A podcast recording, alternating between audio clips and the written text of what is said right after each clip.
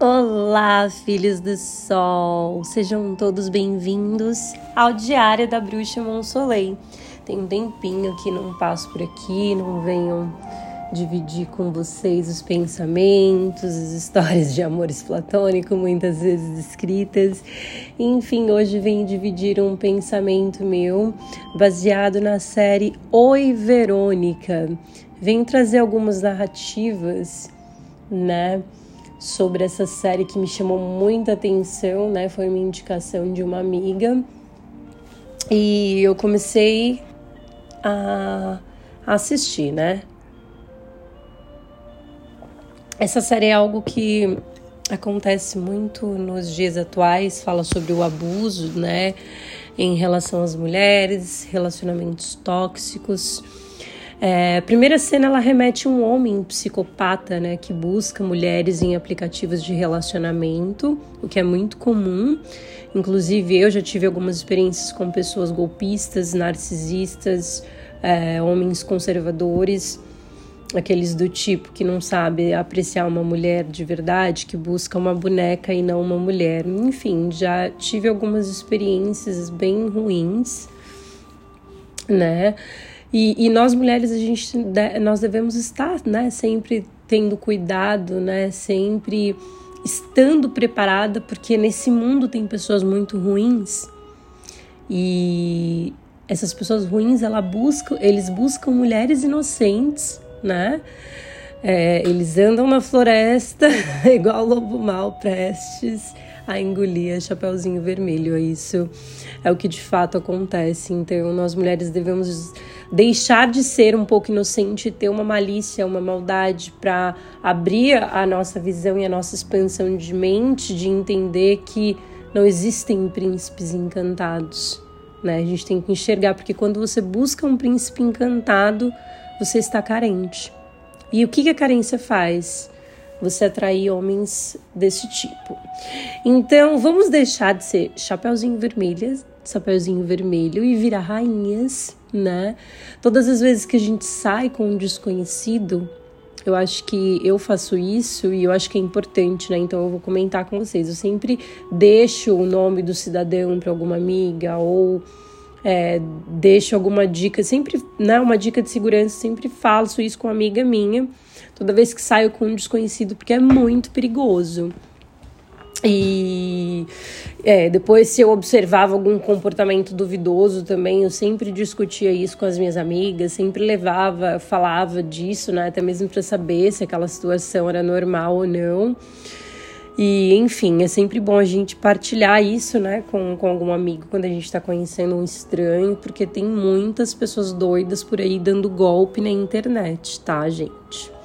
E essa série ela vem lembrando muito isso, vem trazendo características, características que é para nós mulheres nos atentarmos, né? Bom, em seguida nós vemos um casal que a princípio soa duvidoso, um relacionamento abusivo onde o homem tem total controle sobre a mulher. Ela é proibida de ligar para a família, ela não trabalha fora. Logo então, ela acha que precisa acatar todas as exigências do marido. Né? Ela trabalha limpando a casa, ela trabalha cozinhando, fazendo o seu melhor para entregar ao esposo bons cuidados. Ela se arruma, prepara o jantar, tudo perfeitamente, até que ela resolveu servir ele novamente. O que, que aconteceu? Ela espirrou um molho de macarrão nele. E quando aconteceu isso, ele fechou a cara na hora e falou: se é para fazer, faça direito.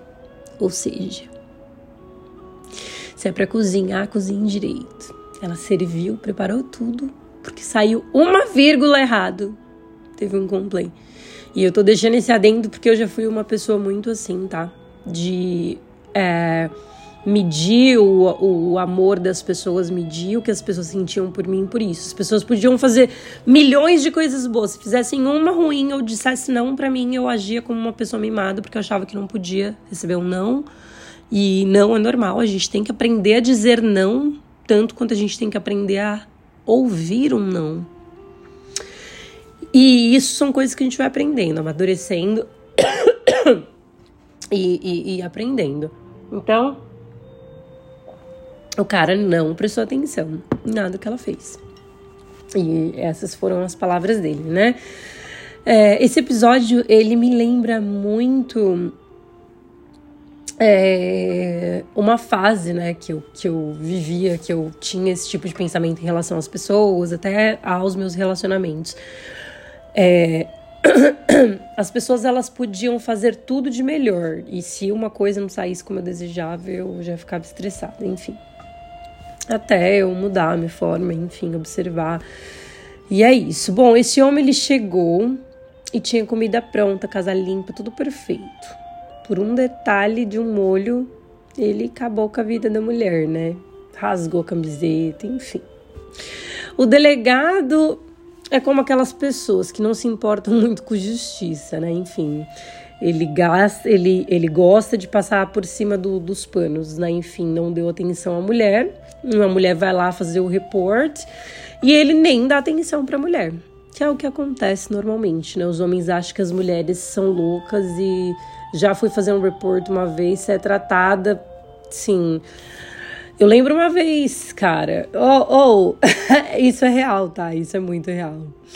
Enfim, nem vou entrar nesses detalhes. Por tudo que acontece com uma mulher, os homens colocam a culpa nelas. Tipo assim, é um dilema. Aconteceu, a culpa é da mulher.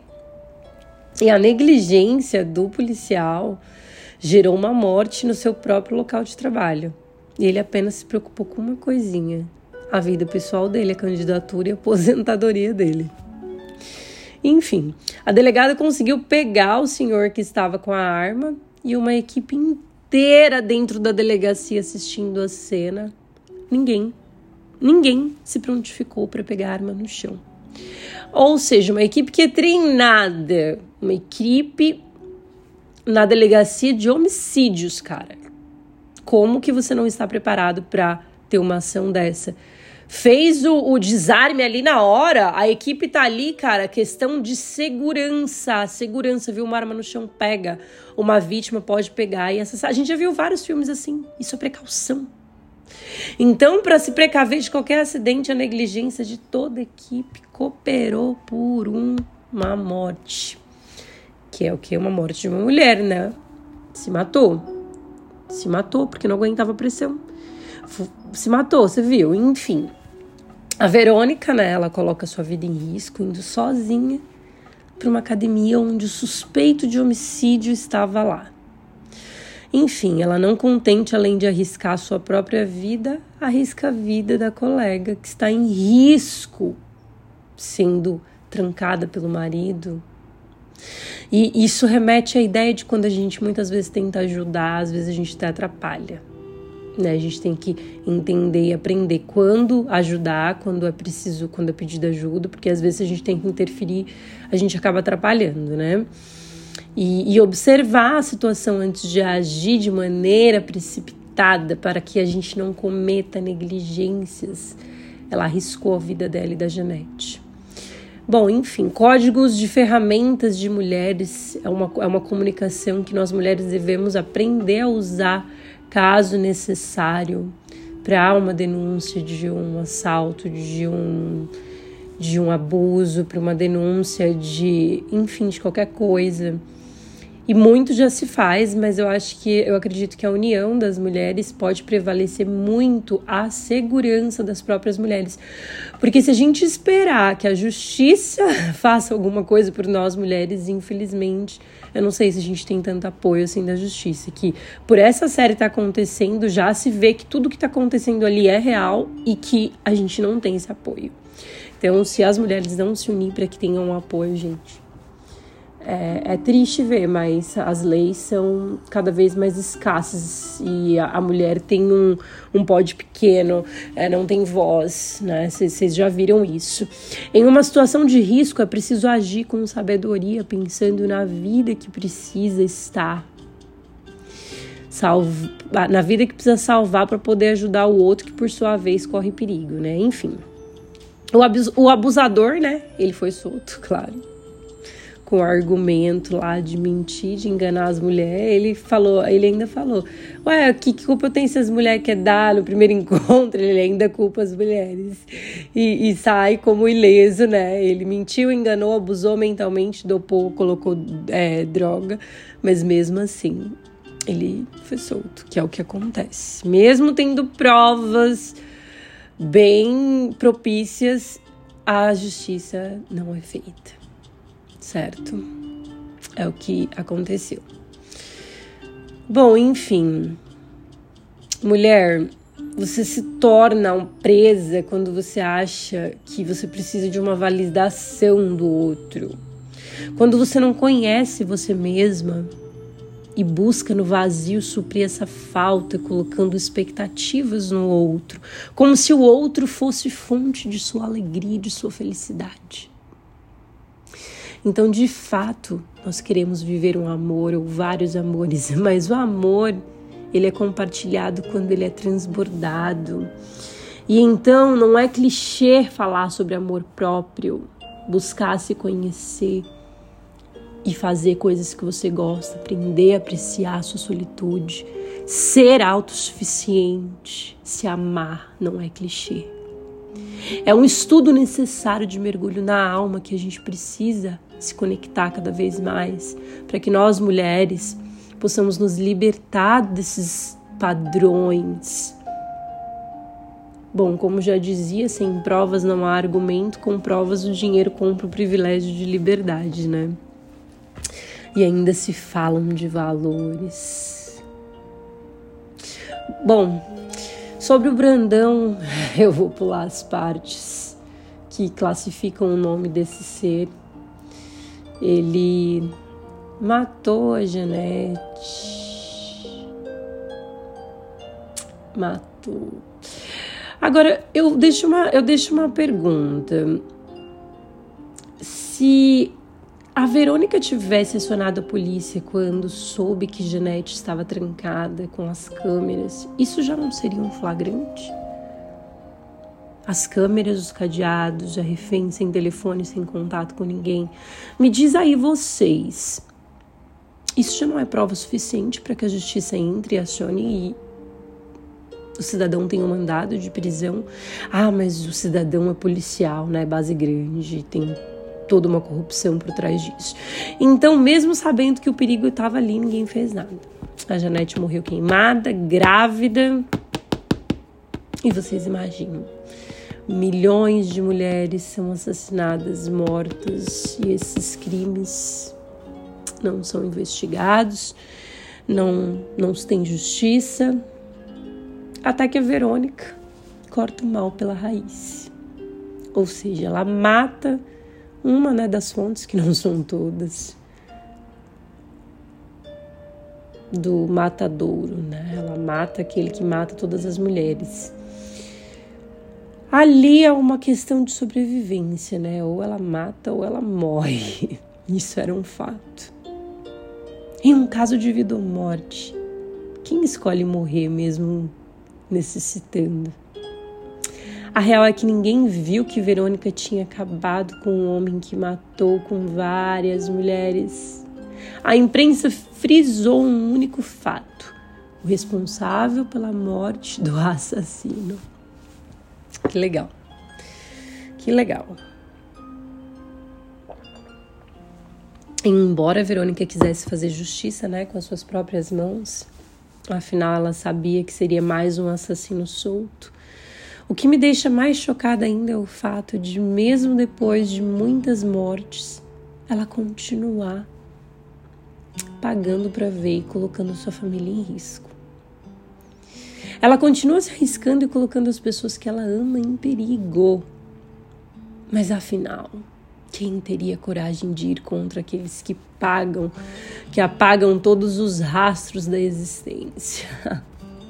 De fato, não tenho termos para o julgamento sobre a Verônica. Eu me pergunto se ela foi corajosa em arriscar toda a sua vida por sua família em busca de uma verdade. Qual verdade?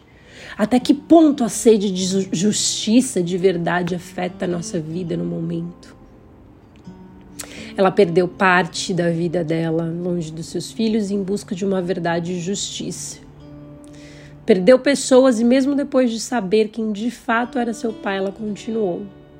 Me identifico um pouquinho com Verônica nessa parte, sabe? Passei, né? Tô sete anos longe do meu filho e eu me pergunto por quê? Nessa sede de busca por mais conhecimento, vida, sobrevivência. É uma luta por sobrevivência constante. Não cessa, não cessa. E eu me pergunto: e a justiça? Onde está a justiça? Sete anos que eu tento colocar meu filho perto de mim na justiça. E a justiça?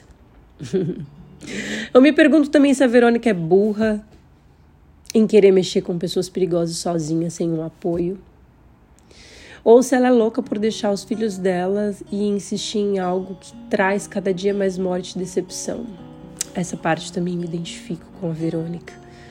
Será que é uma loucura passar tanto tempo longe do meu filho, mas é isso que mantém, é isso que traz o sustento, até que preço a gente tem que pagar para querer o bem dos nossos filhos. A gente arrisca, a gente dá o nosso melhor, a gente coloca a nossa vida em risco e a gente faz o melhor para os nossos filhos.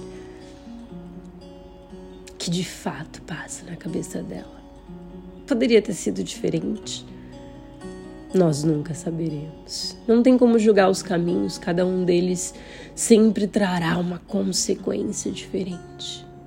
E seja qual for a sua escolha, sempre haverá uma consequência.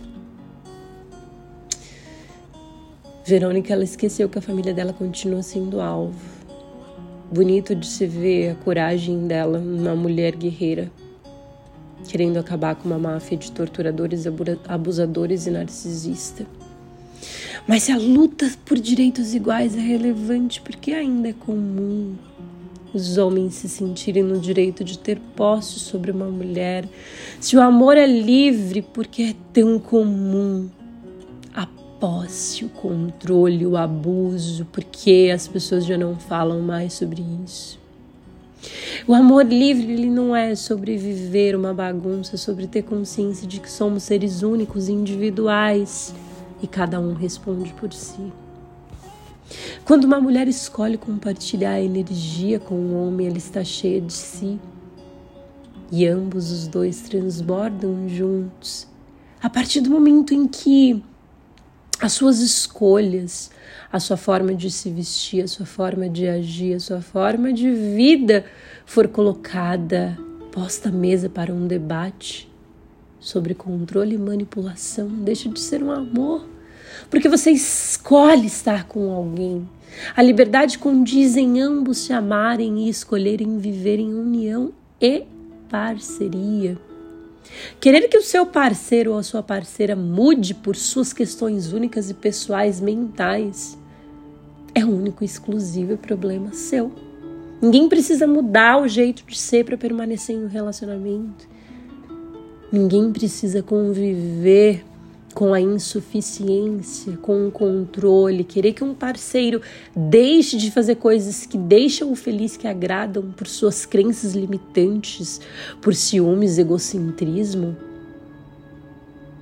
É, meu amigo ou minha amiga, procure um psicólogo. Ninguém tem obrigação de agradar ninguém.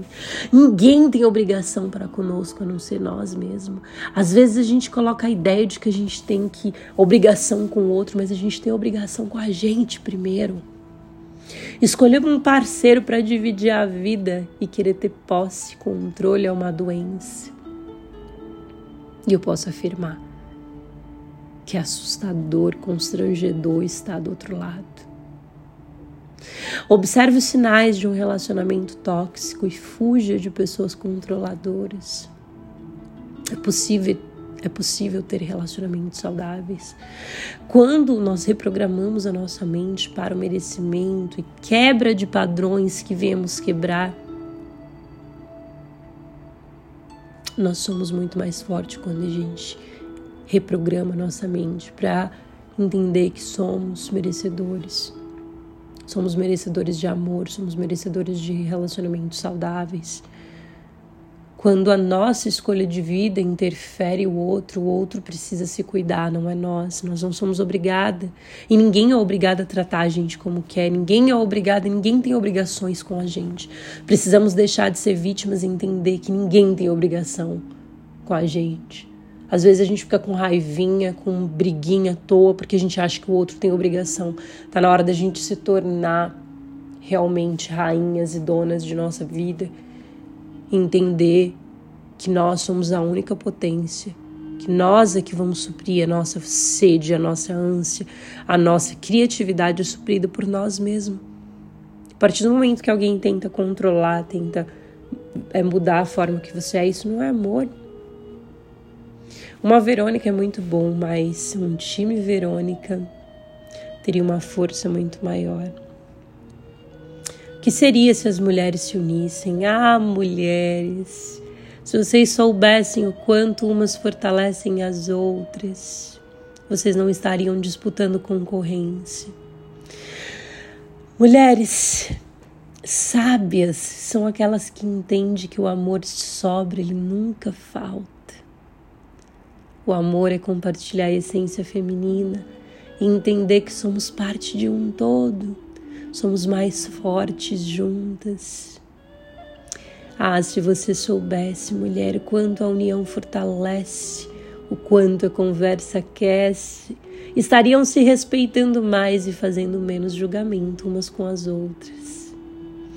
Ah, mulheres, se vocês soubessem que são tão belas e únicas como parte da natureza, entenderiam que sempre tem um novo amor, uma nova história, um novo trabalho. Saberia que os inícios existem fim. Que os inícios existem porque tem os finais que precisam acontecer. Os inícios acontecem pelos fins. Então jamais perderia seu tempo falando mal de uma mulher se você se colocasse do outro lado. Jamais ousaria abrir a tua boca para falar da roupa de uma mulher, da cor de sua pele, da forma dela se expressar ou de quaisquer escolhas que, por direito de liberdade, essa cidadã tem. Jamais faria isso se se colocasse no outro lado. Se você de fato soubesse a força que tem uma mulher quando se junta com a outra, jamais colocaria sua vida em risco, porque saberia que tem alguém para confiar. Se você parasse por um minuto e olhar a alma da mulher, aquela que sangra, que não morre, aquela que sofre com dores menstruais, mudanças de humor, menstruação, aquela que sofre com dores de parto, aquela que teve seu corpo modificado por porque deu a vida ao mundo, aquela que por sua essência feminina que traz a vida ao mundo e merece todo o amor e todo o respeito. Se você enxergasse realmente a mulher como a fonte da criação, que é o que a mulher é, você respeitaria uma mulher? Você falaria mal dela? Você continuaria julgando ela? Se você entendesse que ela é tão livre quanto você é, você apontaria o dedo para ela? Se você soubesse que quando aponta o dedo para ela, aponta o dedo para si mesmo, porque você e ela são parte de uma junção da criação, você julgaria uma mulher? eu deixo essa reflexão para vocês.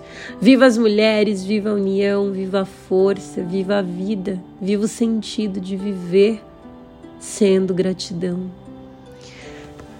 Axé, amém, assim é, Raush, Namastê, Arro, saúdo tudo e a todos com amor e gratidão, soleil. Se você gostou desse podcast, dessa reflexão, compartilha com seu amigo. Um beijo,